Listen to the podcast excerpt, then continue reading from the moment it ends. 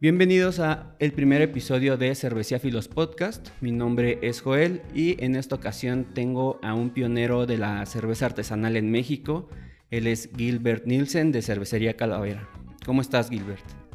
Hola, ¿qué tal? Muy bien, gracias. Este, muchas gracias por invitarme aquí. Estamos agotados y cansados después de una dura semana de festivales, pero todos contentos. Sí, muchas gracias. Me imagino que fue una semana muy pesada. Te alcancé a ver el sábado en Cerveza México, ahí a lo lejos. Eh, quería acercarme a saludar, pero pues vi que siempre están muy ocupados, entonces dije como, bueno, ya me espero a, el lunes para saludarlo. Te hubieras acercado. siempre está bueno el, siempre está buena la fiesta. Sí, sí, sí. La verdad fue una, una edición diferente, pero fue interesante ya poder regresar a un... Es diferente. A un evento pues masivo. Fue el primero que a mí me tocó. Entonces, eh, pues sí, ya ver mucha gente junta es, es, pues sí, es de cierta forma impactante. Hasta raro, ¿no? Sí. Sí, un poquito raro. Eh, bueno, hace rato estaba pensando cuál fue eh, mi primer cerveza artesanal, la primera que probé. Y estaba recordando que muy probablemente fue alguna de tus cervezas. Hace como ocho años, yo creo. Yo creo que puedes, pudo haber sido una Mexican Imperial Stout. Y la verdad es que sí, o sea, estoy muy contento de que hayan aceptado la invitación porque, pues sí, Calavera para mí es una de las primeras marcas que, que probé y que me introdujeron como a este mundo. Ah, pues sí, qué bueno, muchas gracias. Este, Sí, nosotros, como sabes, eh, iniciamos operaciones en el 2009, pero se fundó la cervecería en el 2008.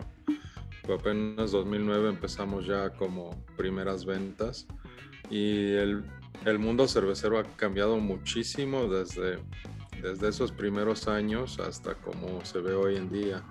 O sea, antes había tal vez cinco marcas, seis marcas este, de cervezas artesanales y hoy encuentras más de mil y cada una con sus diferentes etiquetas y estilos y originalidad. Entonces ya es, ya es un panorama muy distinto el que hay hoy al que había hace 13 años. Sí, claro. Pues bueno, antes de empezar ya como tal con la plática, eh, me gustaría explicar un poco la dinámica que tendré en, en los episodios. Este va a ser el primer episodio que va a salir oficialmente. Entonces, en cada episodio le pedí a un invitado que me recomendara una cerveza y en este caso tenemos eh, la ofrenda de cervecería Calavera, que es su cerveza de temporada. Y pues que me gustaría que me contaras un poquito a mí y a las personas que nos van a escuchar acerca de, esta nueva edición de esta cerveza. Ah, claro. Eh, bueno, la ofrenda es una de nuestras primeras cervezas, de hecho la hemos estado haciendo desde el 2009, desde nuestro primer año de operaciones. Fue nuestra primera cerveza de temporada. La intención desde un inicio fue hacer una cerveza que estuviera muy vinculada a esta tradición tan rica mexicana que es, que es este Día de Muertos tan única mexicana y que incluso es patrimonio de la humanidad, ¿verdad? Eh, hoy en día se considera patrimonio inmaterial de la humanidad y es una celebración que pues solo existe aquí. Y es muy interesante en el contexto de que celebramos la muerte pero de una manera este, alegre, alegre eh, buscando conectarnos con nuestros antepasados, buscando conectarnos con nuestros difuntos de una, de una forma positiva. Y eso es diferente a lo que se encuentra en, muchas otras sociedades. Entonces, eh, lo celebramos aquí en México con una ofrenda que se pone que se pone junto al, este, al difunto en su tumba, se pone una ofrenda, se arma muchas veces con flores, algo de pan, muchas veces una cerveza. Entonces surgió la idea un poco de que, bueno, ¿qué tal si la misma cerveza es una ofrenda, contiene como que los elementos de una ofrenda? Este, entonces, si no tienes espacio suficiente para una ofrenda grande, pues puedes poner una ofrenda chiquita y pones la cerveza. La hacemos, la hacemos con trigo, tiene un poco de trigo que representa este, el pan de muerto. Tiene un poco de, calabaza, calabaza en tacha en realidad. calabaza que primero preparamos, eh, hacemos como calabaza en tacha, un, postre tradicional. Muy dulce siento yo, pero tradicional. Que este, se, disfruta también mucho en esa época y eso se lo agregamos directamente al mosto durante el cocimiento, eh, cuando estamos haciendo la cerveza. Otra, un ingrediente que tal vez sea un poco más exótico, podría decirse, único, son las calaveritas de azúcar.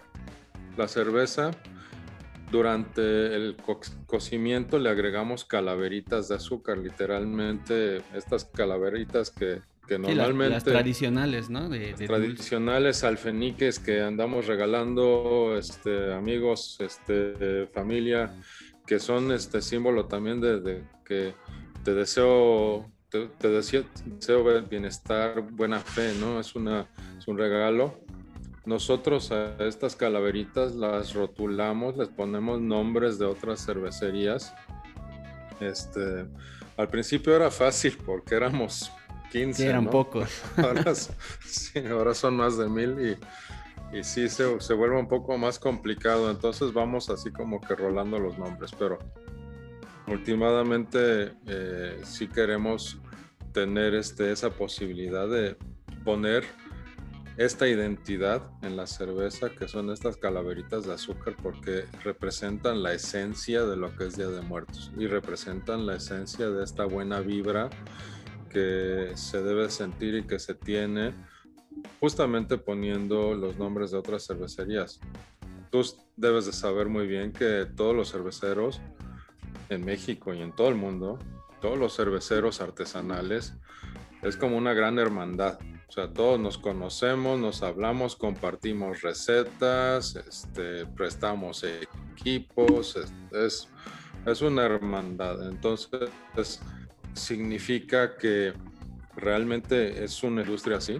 Es un este, gran honor estar en una industria así, donde puedes realmente estar con gente, pues gente muy padre, ¿no? Que, que te quiere incluso, incluso cuando, cuando son competencia, ¿no? Sí, eso es, eso es algo bien interesante del sector cervecero, que realmente todos se llevan bien. Eh, se pudo ver, por ejemplo, en, en Cerveza México lo vi y todos se saludan, todos van y prueban las cervezas de los demás, platican sobre ellas, supongo que se pasan tips y eso, eso es súper interesante. Y bueno, algo que precisamente te quería preguntar porque tú pues eres de los que iniciaron este movimiento al menos en el centro del país, me parece. Eh, ¿Qué otras cervecerías estaban en esa época cuando tú empezaste? estaban, eh, estaba Cucapa, este, varias de estas de Brewing eh, y varias otras. Acá en el centro estaban empezando los primos, eh, sacando tempos y íbamos hasta las grabaciones de, los otros, ¿no? Pero éramos, éramos pocos. Poco a poco fue creciendo eso. En 2013 tomó un giro y cambió de ser un puñado a hacer como 50, a hacer 200, a hacer 600. Y ahí, este, pues está padre, ¿no? Porque ves que, que de repente esto que venías haciendo, eh, esta cerveza que venías haciendo, pues ahora ya tienes que ponerte las pilas, ¿no? Porque hay otros súper buenos cerveceros allá afuera que andan haciendo las cosas muy bien. Y hay que ponerse las pilas y trabajar bien para que que tu cerveza también esté este, vigente. Entonces, últimamente la competencia ha resultado muy buena, es muy positiva.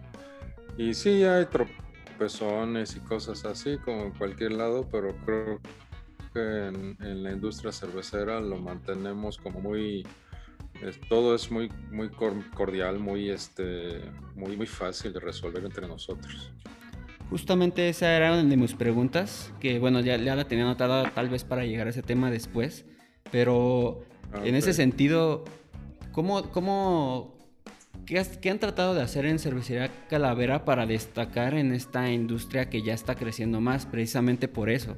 porque antes había, no había tantas cervecerías, pero ahorita pues ya hay demasiadas, hay, hay mucha variedad y, y, pues muchos estilos también. Entonces, de su parte, ¿qué es lo que están haciendo para, pues, para seguir llamando la atención de la gente? Últimamente, eh, lo que a nosotros nos funciona no necesariamente le funciona al vecino, ¿no? Eh, a nosotros nos funciona muy bien estar presentes en eventos y festivales y tener una, presencia un poco fuerte ahí, porque nos posiciona muy bien. Eh, tenemos mucha actividad en redes, tal vez no tanta como se podría desear, pero también tú sabes que estar manejando redes y tienes tres, cuatro diferentes redes es, es, es mucha chamba. O sea, sí es, sí es trabajo de tiempo completo estar manejando y este, las redes, estar comentando, estar atendiendo todo esto, porque para nosotros en realidad las redes sociales es, es otro, es, es un, este, una superficie de contacto con el público muy, muy importante y muy interesante, donde tienes una interrelación directa, inmediata, y, este, y esa parte es importante para nosotros también seguirla manejando. Eventos, como te digo, eh, mucho trabajo de este, maridajes, ir restaurantes cuando ahorita ya están empezando a abrir otra vez, pero antes de que antes de la pandemia teníamos calendarizado básicamente invitaciones a personal y todo eso. Obviamente lo más importante es mantener una calidad este, consistente, alta, eh, no no sacrificar eh, por algunos pesitos ni la calidad, ni el sabor, ni, la textura, ni el contexto de la cerveza, sino que mantener eso, eso es tu identidad, ¿no? Entonces eso sí es, este, pues es un reto porque los precios suben en todas partes y pues cuando empiezas a subir precios, de repente las ventas bajan, como sabemos, y empezamos todos a sufrir. Entonces, sí, es un reto. Mucho trabajo también de, capacitación, también con otros cerveceros, este, dar consejos y tips, y eso es, es parte importante. Hemos estado activos en tanto en el Consejo de Acermex como en el Consejo de Cerveceros de México que es como un, tema donde, donde buscas tener, eh, si no puedes tal vez tener influencia directa o, masiva, por lo menos puedes tener un oído pegado a donde pasan las cosas, ¿no? Entonces eso es parte importante en algunas de estas asociaciones, pues es como estar como la mosca en la pared ahí como poniendo atención y saber qué es lo que viene, qué es lo que viene, qué va a pasar en el futuro de la cerveza. Porque quieraslo o no, este, todos los que somos cerveceros, tanto grandes y chiquitos, estamos haciendo un producto que en la psique mexicana y en la psique de todo humano que vive en este planeta y que ha conocido la palabra cerveza en sus respectivos lenguajes, sabe exactamente qué, qué tipo de producto es y sabe exactamente este, que, que, es un producto muy cultural, es un producto muy pegado a las tradiciones y costumbres gastronómicas incluso de muchos países. Y eso hace que tenemos que defender ese tema de que cerveza, cerveza no es vino, cerveza no es destilado, cerveza no es algún otro fermentado, cerveza es cerveza. Y es importante defender esas categorías para que, la, para que nos traten igual eh, ante la ley. No nos traten de meter gol haciendo cosas raras, redefiniéndonos como algo que tal vez no somos. O sea, nos conviene ser cerveza por separado. Pero bueno, ya nos desviamos un chorro del tema que estábamos hablando de la ofrenda. sí, ya nos desviamos, pero pues, ¿qué te parece si de una vez la, la abrimos para, pues, para que nos expliques un poco cómo está compuesta en, en sabores y en aromas? Algo que me gusta mucho de las, de las etiquetas en general, de, de tus etiquetas, aparte del diseño, es que vienen aquí lo voy a mostrar a cámara, vienen unas pequeñas notas, como una pequeña gráfica, en donde se menciona el tipo de cristalería en donde se recomienda beber, el color, eh, el sabor y el aroma, la temperatura recomendada de servicio también. Creo que esos datos son bastante interesantes y que es algo que a lo mejor todos los cerveceros deberían de hacer. Sí, no, este es un tema más bien de que cuando tú vas a un, a un lugar y compras una cerveza y no necesariamente hay alguien que te la pueda explicar a detalle, necesitas tener suficiente información en la etiqueta como para que sea evidente o, o más o menos claro cuál va a ser la experiencia que vas a obtener al momento de degustar esa cerveza, ¿cierto? Este, porque la, la, botella está ahí sola, se tiene que presentar por sí misma, sola, ahí en, en el estante, ¿no? En un restaurante es un poco más fácil que el mesero este, te dé una recomendación, te diga esto va bien con esto, tiene estas notas de sabor y cosas así. Y como la labor de, de bueno, nuestro trabajo, entre otras, es capacitar bien a los, a los meseros, pues ellos tienen que saber más o menos qué es lo que contiene la cerveza y sus detalles, ¿no? Entonces, pero sí, como cuando la botella está sola, se tiene que poder vender sola. Y entonces, básicamente, por eso le pusimos toda esta información. Cuando empezamos a poner toda esta información, este, pues el equipo gráfico, que es mi esposa, Elizabeth, equipo gráfico chiquito, pero muy eficiente, eh, pues le estaba dando el patatús, ¿no? Porque dice, ¿cómo va a tener meter tanta información, en un espacio tan chiquito? Eso es imposible.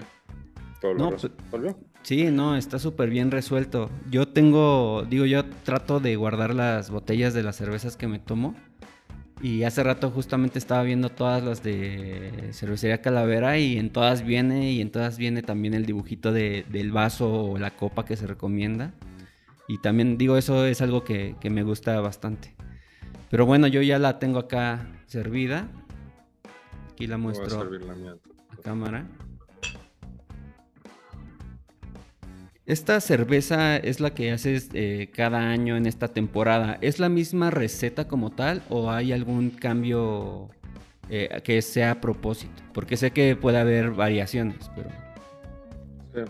Este, la receta es la misma, las variaciones, si las hay, son mínimas, son más bien ajustes para, para afinar y tratar de atinar una, una consistencia en sabor año tras año.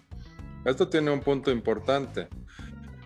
La ofrenda es una cerveza de temporada. La temporada, el Día de Muertos, es, se repite año con año en la misma fecha. Eso quiere decir que pues, la celebración es la misma, la celebración, el Día de Muertos es el mismo. Igual con la cerveza que hacemos de Navidad que se llama Yule. Yule es, es un, pues representa Navidad, la Navidad se celebra, o esa época se celebra en todo el mundo este, con diferentes connotaciones, incluso religiosas o no religiosas. Este, hay muchas relaciones, solsticio, equinoccio, todas estas fiestas que tienen que ver con, con cambios ahora sí que de, la posición incluso de los planetas y el Sol, la Tierra y el Sol, todo eso se ha celebrado desde hace milenios.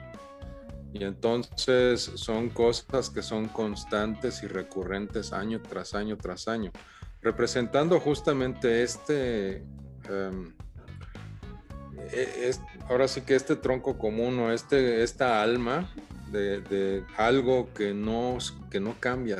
Siempre va a ser equinoccio, siempre va a haber solsticio, siempre vas a tener Día de Muertos, bueno, en México al menos. Como eso no cambia, no queremos cambiar la receta, queremos que la receta sea constante. Sin embargo, la receta se ve pintada o este, afectada por el entorno, porque el entorno sí cambia.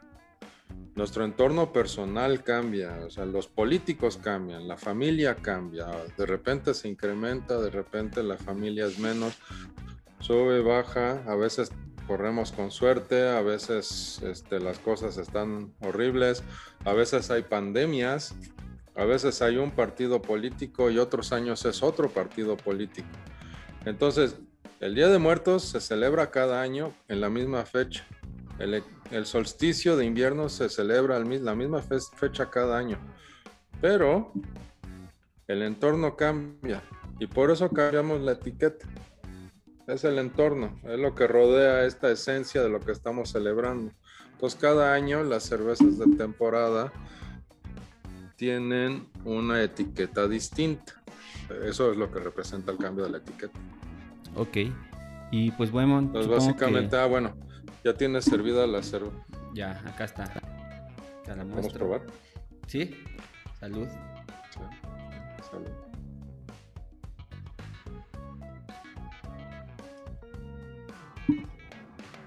Lo que, lo que buscamos con esta cerveza es que sea, que se sienta ligera, sin embargo sea muy fuerte. Es una filosofía tal vez traída de Bélgica, donde se buscó en algún momento en algunas de las cervezas de Abadía, particularmente en la que se llama Tripel de Abadía, se buscaba cierta ligereza en el cuerpo de la cerveza, pero que fuera fuerte, que tuviera mucho punch, que tuviera mucho alta gradación alcohólica y que ahora sí que eh, te diera este, tu beneficio por un costo relativamente bajo, un nivel de experiencia relativamente alto.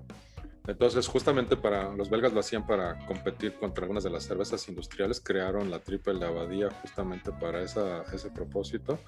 Nosotros en Calavera adoptamos ese estilo triple de abadía y lo tropicalizamos un poco. Le agregamos en vez de azúcar, que es típico que se le agregue a algunas cervezas en Bélgica, azúcar para bajarle, para aligerar la cerveza es algo que se añade para cambiar las propiedades organolépticas de la cerveza, particularmente el cuerpo, e incrementarle el alcohol.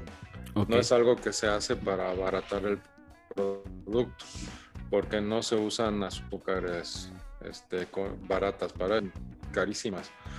Entonces, realmente la adición de estos azúcares tiene que ver con adecuar la cerveza a algo que tú tienes prediseñado en tu cabeza, una idea que tienes. Entonces nosotros queríamos la ofrenda una cerveza que fuera una que se sintiera ligera, pero que a, su vez fuera fuerte, que tuviera algunos de los aromas típicos de la temporada como es la calabaza y así, pero que no se sintiera demasiado. No, no, no queremos una pumpkin ale, no queremos que sepa pie de, de, calabaza o algo así. O sea, queremos que tenga más bien un poco de calabaza en tacha, está bien. En color no se ve tan bien hacia contraluz, a veces igual y se percibe apenas que, pues en realidad tiene una tonalidad este, naranja, naranja claro eso se, buscó lograr con una combinación de algunas maltas de caramelo para que tuviera un color que te recordara un poco al cempasúchil. Entonces, ahí es donde estamos tratando en una cerveza de capturar todo esto. O sea, hace cuando les empecé a platicar hace rato que, le poníamos trigo representando el pan. Bueno, el color representa el cempasúchil. El, el, alto poder que tiene, el, alto grado de alcohol que tiene, de 10%, representa a la parca. Entonces la parca es seductora, te empieza así como que sientes la cerveza muy ligerita, es seductora, te lleva de la mano y tomas una, tomas dos, tomas tres y paz, ya te fuiste. Entonces sí. No, ¿Se siente ligera? y al final como que ya sientes esa nota, eh, pues sí, del alcohol ese, ¿cómo lo puedo decir? Como ese impacto calórico que ya te hace notar que tiene esos 10 grados. Sí, o sea, definitivamente es una cerveza que se considera dentro del rango de cervezas fuertes eh, y sí es sí es una cerveza que tienes que tomar con algo de cuidado, ¿no? es importante no, nunca excederse y cosas así, pero esta pues sí es de cuidar. Y es, la, es la única cerveza, bueno, ya no, pero hasta hace poco era la única cerveza donde teníamos una mixología oficial aprobada por Calavera, que son los viajes a Mitlán. El viaje a Mitlán es. El viaje a Mitlán en sí es el viaje del espíritu hasta llegar al inframundo, donde ya llega a un lugar donde puede descansar por toda la eternidad. En muchas culturas, incluyendo la azteca, este, la prehispánica y varias prehispánicas, ese viaje conlleva, o esos viajes conllevan nueve niveles. Es curioso que sean nueve, pero bueno, son nueve niveles.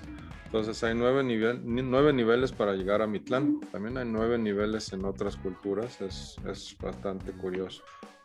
En nuestro, en nuestro cóctel, en nuestra mixología, lo que hacemos es que a la copa de cerveza le agregamos una calaverita de azúcar este, pequeña que está remojada en, en staventún.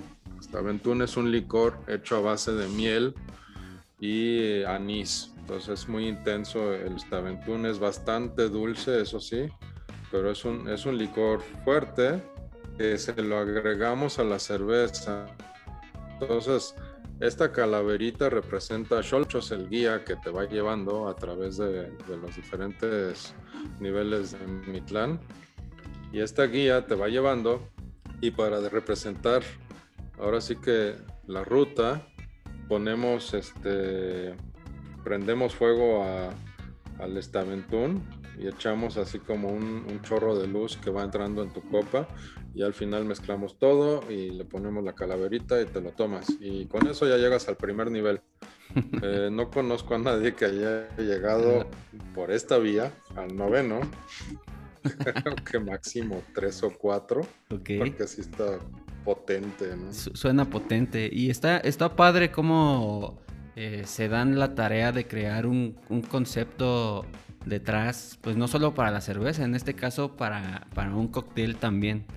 Eso, eso, eso me gusta y, me gusta cuando los proyectos juegan también así con, con su propia marca, con sus creaciones. Es algo que está bastante interesante.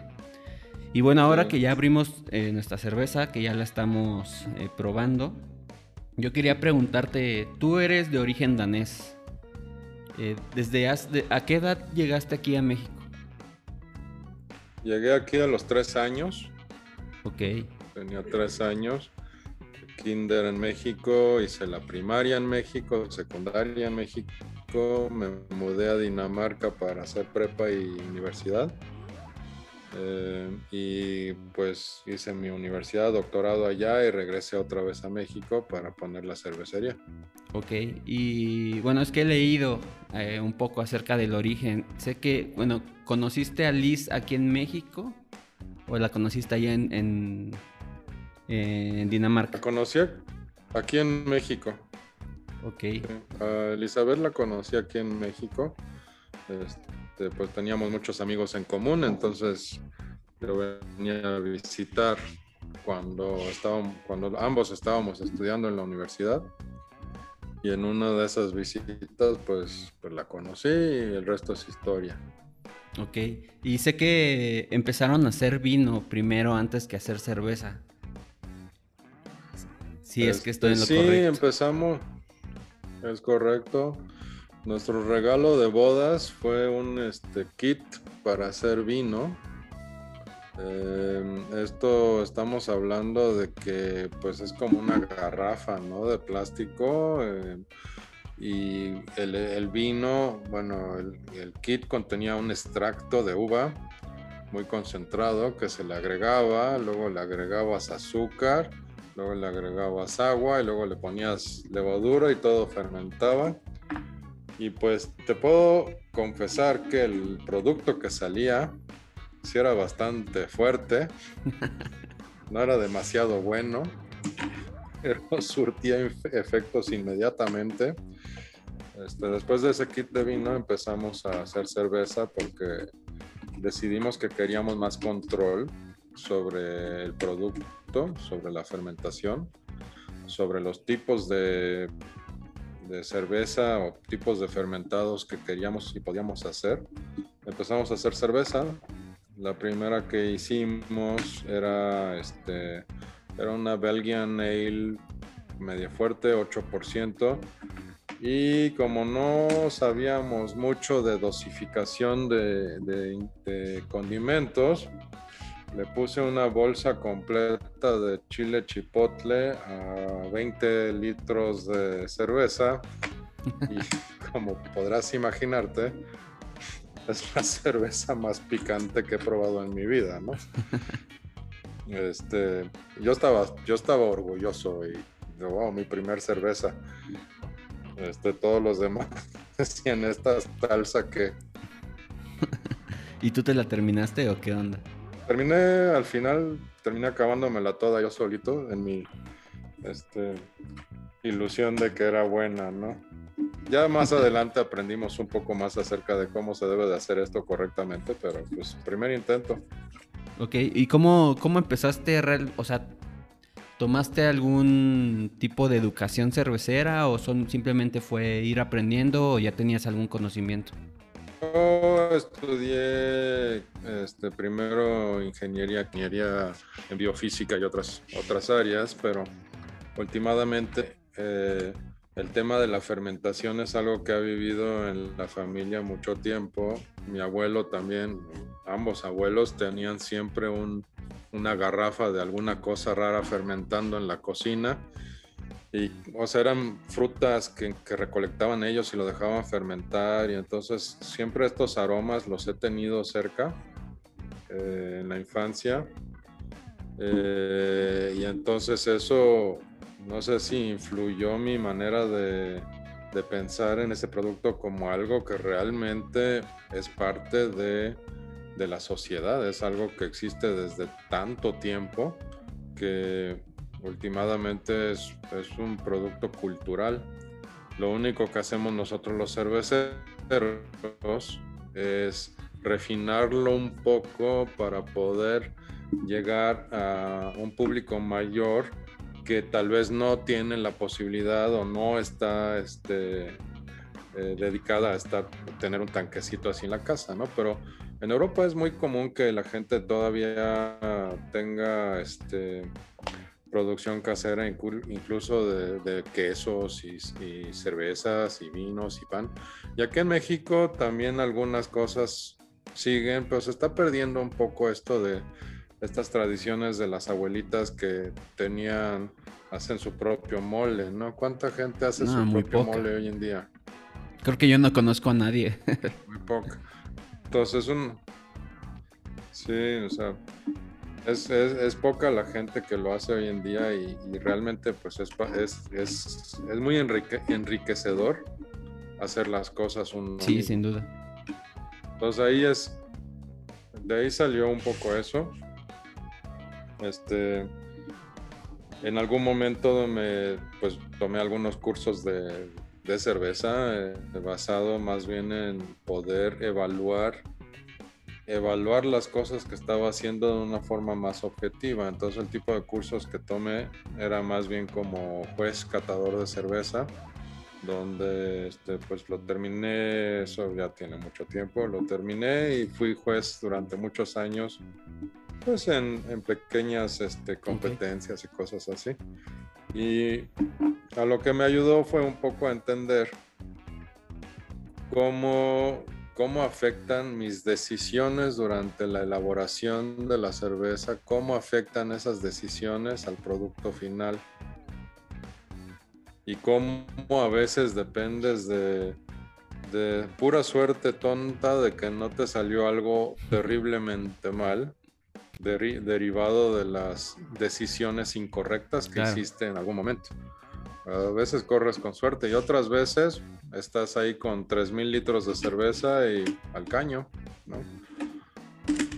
No está, o sea, sí son decisiones importantes y gradualmente pues te vas especializando en eso y tu, tu hobby en algún momento se te sale de las manos, deja de ser un hobby y se vuelve una labor profesional. Y ahí cuando ya estás haciendo eso, ya cuando estás trabajando como cervecero, pues ya cambia un poco el rol de las cosas y ya tu cuidado ya ahora tiene también consecuencias eh, claro. económicas, ¿no? Porque si no haces bien las cosas, pues eso que le estás dedicando tanto tiempo y esfuerzo o que tienes invertida una fortuna ahí, pues se puede perder. Oye, ¿y por qué no poner o empezar el proyecto de su cervecería en Dinamarca? ¿Y por qué, por qué venir a México? Digo, no sé cómo, cómo era la industria allá o cómo es, pero supongo que aquí tal vez les llamó la atención que precisamente no había una, una industria. Sí, es, eso es parte importante de la, de la, de la explicación. O sea, eran varias cosas, ¿no? Este, siempre tuvimos intención, o sea, de... vivimos allá algunos años, este, estudiando y trabajando un tiempo, pues siempre hubo la intención de que queríamos regresar a México ya para, para sentarnos y vivir. Y eso fue, este, la cosa era que no teníamos como un, un contexto específico en donde podíamos hacer eso. Y decidimos que en algún momento cuando empezamos a ganar algunos premios de cerveza y todavía estábamos así, pues, ¿para qué somos buenos? ¿Qué podríamos hacer? ¿no? Este, ah, pues en algún momento se nos prendió el foco y decidimos, ah, pues qué tal si ponemos una cervecería. ¿Y cómo va a estar eso? ¿Y dónde va a estar? ¿Y cómo se va a llamar? Todas esas preguntas que de repente surgen y cómo se va a financiar eso y este, de qué forma va a trabajar y va a ser de una u otra, sí, todo eso pero últimamente pues era, estábamos persiguiendo ahí un sueño de también regresar y a, vivir acá. Ok, oye, ¿y qué fue lo más difícil eh, de empezar el proyecto? En un país que tal vez, eh, digo, creo que muchos de los temas relacionados a alcohol y a venta de alcohol es como muy complicado. Entonces, ¿qué fue lo que, lo que más se les complicó al momento de iniciar? Este, lo más complicado fue que no hay o no existía eh, una base de conocimiento que te pudiera apoyar al iniciar un proyecto así en México. Y eso no aplica solo para cerveza, aplica para casi cualquier negocio.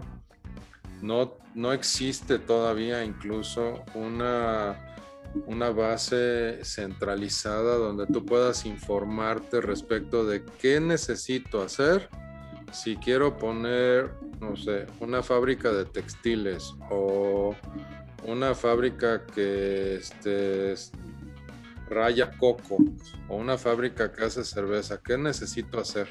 ¿Qué, ¿Qué permisos tengo que cumplir? ¿Qué, este, ¿Qué trámites tengo que realizar? ¿Dónde los tengo que realizar? ¿Quién tiene que realizarlo? Toda esa información está dispersa por todas partes y puedes cobrar o te pueden cobrar gestorías carísimas y muchas veces puedes caer en, en este, malos, malos acuerdos y malos tratos y malos arreglos donde eh, pues entran temas de corrupción y todo eso. Eso es algo que se tiene que arreglar en México si, si la economía se tiene que voltear, ¿no? Este, todo este tema de corrupción y, temas de, de, no tener claro cuáles, cuáles, cuáles son las reglas del juego, eso es difícil. Y aún más, si no de cierta arbitrariedad en la interpretación de las mismas. O sea, de que ya me dieron los permisos, ya tengo todo listo, ya el comité técnico evaluó todo, todo parece que está bien, y de repente de la noche a la mañana te cancelan tu proyecto por porque sí. Y pues eso no, eso no es este, eso no está dentro de lo que uno empresario se siente este, cómodo, ¿no? O sea, tú necesitas saber con claridad y certeza. Y aquí pues no se tiene eso. Lo queremos este, componer nosotros en Calavera, queremos empezar a, dar un poco de, de, nuestras experiencias y compartirlas. Este, respecto justamente de estas experiencias, cómo nos fueron formando y que otros no caigan en los mismos errores este, o en las mismas, a veces no errores, pero simplemente pérdida de tiempo, ¿no? Que usas cinco meses tratando de resolver algo que al final alguien dice, no, no se puede. ¿Por qué no se puede? Pues porque una razón X que no tiene nada que ver. Es, Oye, pero por ley tengo derecho. Sí, sí, sí, pero no se puede. Es tan complicado que imagínate que vas a hacer una inversión fuerte y te digan, este, pues tú haz la inversión y pues luego vemos si te doy permiso. De hecho, lo primero que nos pasó fue cuando queríamos sacar la licencia de uso de, de bueno, licencia de funcionamiento, que todos tienen que tenerla vamos al municipio, municipio y nos dicen, este, no, tú espérate con eso, este, ya cuando estés operando ahí del 75, 80%, nos visitas y te regularizas. ¿Cómo crees? O sea, me voy a, voy, a, voy a iniciar operaciones y voy a esperar a que tú te presentes y toques la puerta y me digas, ah, miran todo eso que estás haciendo esto está mal, ahí te va tu multa, ¿no? Claro, digo, ya está planeado probablemente. Pero no nos querían dar el permiso hasta que empezamos. No puedes hacer eso. Entonces, si vas a empezar este derecho, pues tienes que empezar bien y tienes que empezar a, pues a ver, ok, entonces si tú no me vas a dar permiso, ¿qué necesito hacer? Entonces empiezas a, a buscar y leer la ley, porque la ley es moderna. La ley en México es moderna. México es un país moderno. O sea, hay una ley moderna. Y si te la sabes, puedes abrir puertas porque puedes tener, puedes encontrar las llaves que te abren las puertas. ¿Sabes qué, chavo? El artículo no sé qué aquí dice que yo sí puedo hacer esto, así que con permiso, pásame a tu supervisor. Ahí dice que esto sí lo puedo hacer y Nada más tengo que hacer un, pagar un derecho y necesitas este documento que ya te lo había presentado. Listo. Y así, imagínate que tienes que estudiar para abogado para poner una empresa, pues no se vale. Oye, y en, cuanto a, digo, ya van casi dos años de pandemia, ¿cómo fue para ustedes? Eh, ¿Cómo les afectó y cómo lo, lo afrontaron? Nos afectó de muchas formas, muy, muy fuertemente y muy gravemente. De hecho, acabábamos recién de haber inaugurado ah, nuestro staff room, un este, pequeño lugar para degustar cerveza y, comida y todo. Y dos meses después, cierra. Y no se pudo reabrir porque los, los, este, bueno, los contratos de arrendamiento no tenían previsto que que pudiera surgir una situación así, obviamente. Entonces, al final se cerró todo el proyecto de todos los que estaban ahí en ese mismo lugar. Este, afortunadamente ahora yo creo que vamos, ya encontramos un nuevo lugar también en satélite, vamos a estar abriéndolo, yo creo, espero que primero de diciembre, entonces próximamente vamos a abrir otra vez satélite en otra ubicación. Esa fue una, eso nos afectó directamente, ya habíamos empezado, ya empezábamos a ver como rotación y venta y paz, otra afectación que tuvimos muy fuerte fue evidentemente que siendo que el 70% de todo nuestro negocio estaba basado en venta a restaurantes y bares, al momento que empezó la pandemia y todos cerraron, nos quedamos sin nada.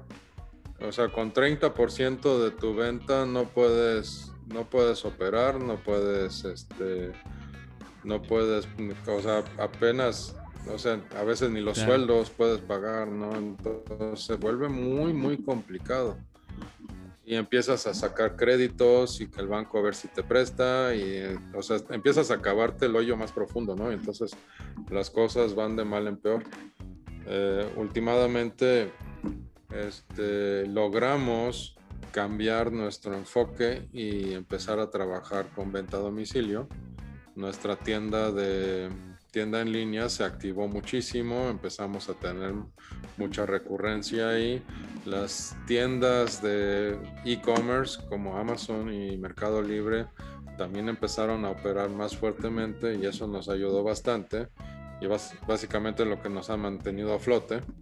Y retail eh, o como dice este, tiendas de conveniencia o tiendas de autoservicio también empezaron a trabajar muy bien con nosotros y logramos posicionarnos ahí, no, tal vez no tan fuertemente, pero estamos posicionados, por ejemplo, en Superama y Walmart con este, varias de nuestras etiquetas, como y aparte este, de lo que ahí tienen. Eso nos ayudó mucho en la pandemia, pero nuestro fuerte antes, ese sí todavía no regresa y todavía, como pues platiqué con muchos colegas ahí en la Cerveza México, están en las mismas. Hay cuentas por cobrar muy grandes que pues nuestros clientes no han podido pagar por, por la razón de que pues no han podido, no tienen, no tienen gente, está cerrado estamos esperando que se recupere eso para nosotros recuperarnos. Nosotros poder pagar. Claro. Sí, de hecho, yo me di cuenta pues también de eso, de, cómo cambió, pues por ejemplo, mi consumo en cerveza. Porque yo sí era más de salir a taproom, a bar y cerveza de barril, no tanto de botella. Y pues prácticamente todo, todo este año eh, pues he estado comprando y consumiendo en casa, que es pues, también es lo más seguro y pues fue como se tuvo que adaptar las cosas y estuvo interesante porque también me tocó eh, pues he pedido he hecho compra en línea hay gente que empezó a, llevar a domicilio entonces pues todo eso cambió creo que de cierta manera y de verle el lado positivo al asunto pues también hubo una manera de de seguir vendiendo a, algunas personas. Sí, este, hay un dicho, no, no hay mal que para bien no venga, ¿no? O algo así. Este, aquí el tema de la pandemia pues sí era algo muy grave, muy crítico y nos obligó, nos obligó a adaptarnos y cambiar nuestra forma de trabajar, nuestra forma de pensar, y nuestra forma de operar todo el negocio, eficientando muchas cosas que pues antes no se había puesto mucha atención, ya está totalmente eficientado eso y justamente pues de alguna manera este, salimos más pobres pero más fuertes de esta, ¿no? Este, eso, o sea, salimos, o sea, tuvo una cuota de aprendizaje muy costosa pero pues algo aprendimos. Y creo que va para todos, creo que para cualquier empresario en México, en el mundo, el tema este de que te puede pasar algo así, pues nos va a poner a todos a reflexionar un poco en, el, en esto de que, bueno, cuando tengas bonanza, cuando tengas ese pesito extra, guárdalo, inviértelo, guárdalo. Este, no te lo gastes porque puede venir otra pandemia y necesitas poder operar un año completito con tus puros ahorros, a menos que el banco te ame. Bueno, el, banco te ama y te da préstamos y te va a salir carísimo, ¿no? Pero, o sea, si no quieres tener créditos así, pues tienes que fondearlo tú y es como un crédito, como una Afore, ¿no? Tienes que hacer tu propia Afore y estar ahorrando ahí para, para este, cuando te vas a jubilar, pues algo así, ¿no? Pero para tu empresa. Sí, pues ya tener algo de emergencia, porque te digo, a todos nos afectó de alguna manera, pero creo que siempre hay oportunidad de verle el lado bueno a las cosas. Y bueno, hace rato me comentabas eh, me dijiste que ha cambiado mucho la industria en esto, bueno, desde que tú empezaste aquí en, eh, con tu cervecería. Eh, pues, ¿cómo crees que ha cambiado y qué crees que hace falta aún que cambie para que, para que el sector cervecero crezca más? Ha cambiado la... En toda la industria o en todo el este, ámbito cervecero de México ha cambiado el enfoque que se le da a la cerveza y se ha entendido que hay estilos de cerveza, que hay muchas, muchos tipos de cerveza.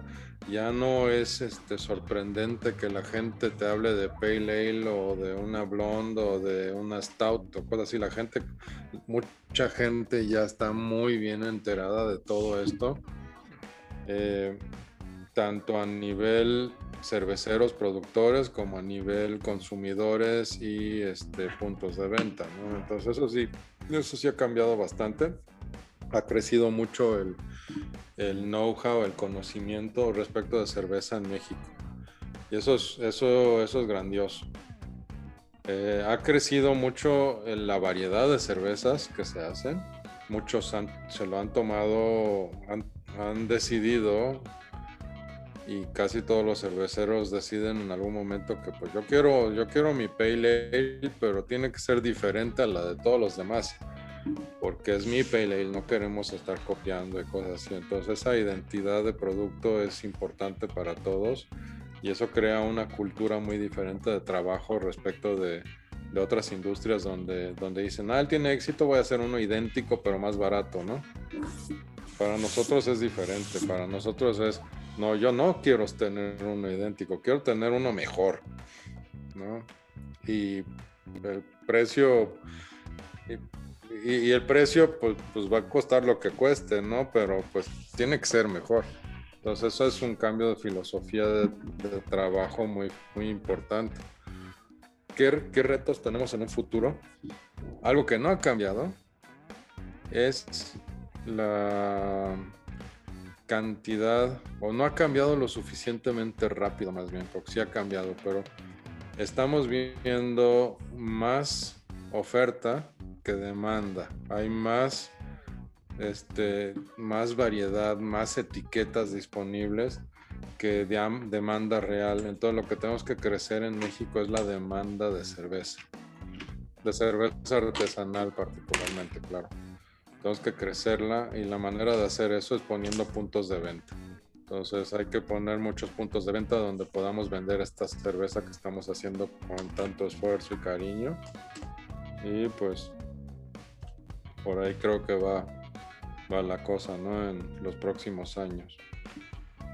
Ok, sí, creo que eh, eso es como la tendencia que también creo que está sucediendo porque pues creo que ahorita cada vez más cervecerías están precisamente abriendo sus propios puntos de venta. Y lo interesante y que tiene que ver con lo que mencionabas hace rato en cuanto a la colaboración es que esos puntos de venta y esas cervecerías también invitan a otras cervecerías a, oye, ven y conecta tus chelas. Entonces, va, eso, eso a mí también se me hace súper interesante porque pues, llegas a un bar buscando tal vez una cerveza en específico, pero te encuentras con otras dos que no sabías que iban a estar ahí, lo cual te hace conocer una nueva marca, un nuevo producto y de ahí, si vas a buscar a, otro, a su punto de venta otras cervezas, eh, pues así vas a ir conociendo más y pues la verdad eso también está súper interesante. Sí, claro. Sí, por ahí va la cosa. Buenísimo. Pues creo que eh, con eso terminamos este episodio del podcast. Eh, me gustaría preguntarte, eh, bueno, siempre me gusta pedir recomendaciones a, la gente con la que estoy platicando en este podcast y en general. Entonces no sé si tengas algún proyecto, no tiene, no tiene que ser una cervecería en específico, si quieres, puede ser, pues no sé, algún medio o o puede ser un, un tap room, un restaurante o algún proyecto que tenga que ver con cerveza que te parezca interesante para que la gente que escuche este episodio pues pueda seguirlos, pueda asistir y pueda probar más cerveza. Este, creo que algo que hay que estar vigilando mucho ahora este, son todas estas cervezas canabáceas. Van a estar interesantes saber qué sale de todo eso, ¿no? Eh, eh, creo que es una es una eh, tiene un potencial muy grande siendo México también gran productor de ese tipo de productos no entonces este, ahí ahí puede haber puede haber este digo ahorita creo que la legislación no lo permite o solo lo permite en parte o algo así pero cuando se empiezan a abrir las puertas, hasta México definitivamente se va a marcar ahí fuertemente, ¿no? Yo creo. Ok. ¿Y ¿Conoces algún proyecto en específico de, eso o, no? Por, digo, yo conozco algunos productores que lo hacen, pero, pero es como un side project, digamos. Sí, ahorita todos son este side projects. Creo que más bien este, tenemos que vigilar los siguientes festivales porque de repente están apareciendo por ahí este, algunos. Entonces es interesante explorar ese rumbo, a ver qué, qué sale. Buenísimo. Oye, y entonces, ¿en dónde podemos eh, seguir en redes a Cervecería Calavera y en dónde podemos comprar las cervezas? Nos pueden seguir en Facebook, en Cervecería Calavera. Twitter es arroba calaveravir. Instagram también arroba calaveravir. Tenemos una tienda en línea que es www.calaveravir.com donde tenemos también muchas ofertas que normalmente no encuentras en otro lado. Tenemos un club de llenado de growlers donde tú te inscribes al club y entonces vas a tener un, growler que vamos a estarte rellenando de acuerdo a los reglamentos internos que tenemos para el club. Y este pues nos encuentras en Amazon, en Mercado Libre, en este supermercado que también es como una rama de Mercado Libre. Tenemos presencia en Superama, Walmart, HEB para los que son están en el norte. Tratamos de estar en todos los puntos de venta que este, que se pueda, especialmente si se especializan en cerveza artesanal. Eh, boutiques de cerveza, tiendas de cerveza, tiendas de vino también, incluso. Ok, pues muchas gracias por aceptar la invitación, muchas gracias por la plática. Eh, pues a todos los que escucharon este episodio les recomiendo de nuevo, bueno aquí les muestro la cerveza, es la ofrenda 2021 de Cervecería Calavera para que la prueben justamente eh, pues en el mes de noviembre eh, no sé hasta cuándo vaya a estar disponible esta cerveza en, los puntos de venta. hasta agotar existencias. Pues ahí está para que aprovechen. Eh, muchas gracias Gilbert por tu tiempo. Eh, pues sí, sé que fue una semana muy pesada para, para ti y para todos los cerveceros. Entonces de verdad aprecio mucho que te hayas dado esta, esta horita de tu tiempo para platicar. No, con mucho gusto. Pues eso sería todo. Nos vemos en el siguiente episodio. Eh, esperen el, posteo de, un video de esta cerveza y de las cervezas que voy a estar que, vamos a estar probando en el podcast. Voy a subir algunas notas de cata para que y dónde las pueden comprar para que ustedes las prueben y para que nos den su opinión acerca de ellas. Entonces, muchas gracias y bye.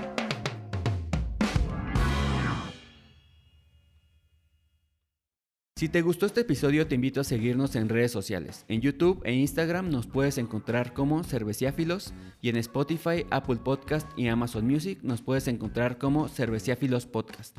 Espero que te guste el contenido, que podamos interactuar y sin más nos vemos en el siguiente episodio.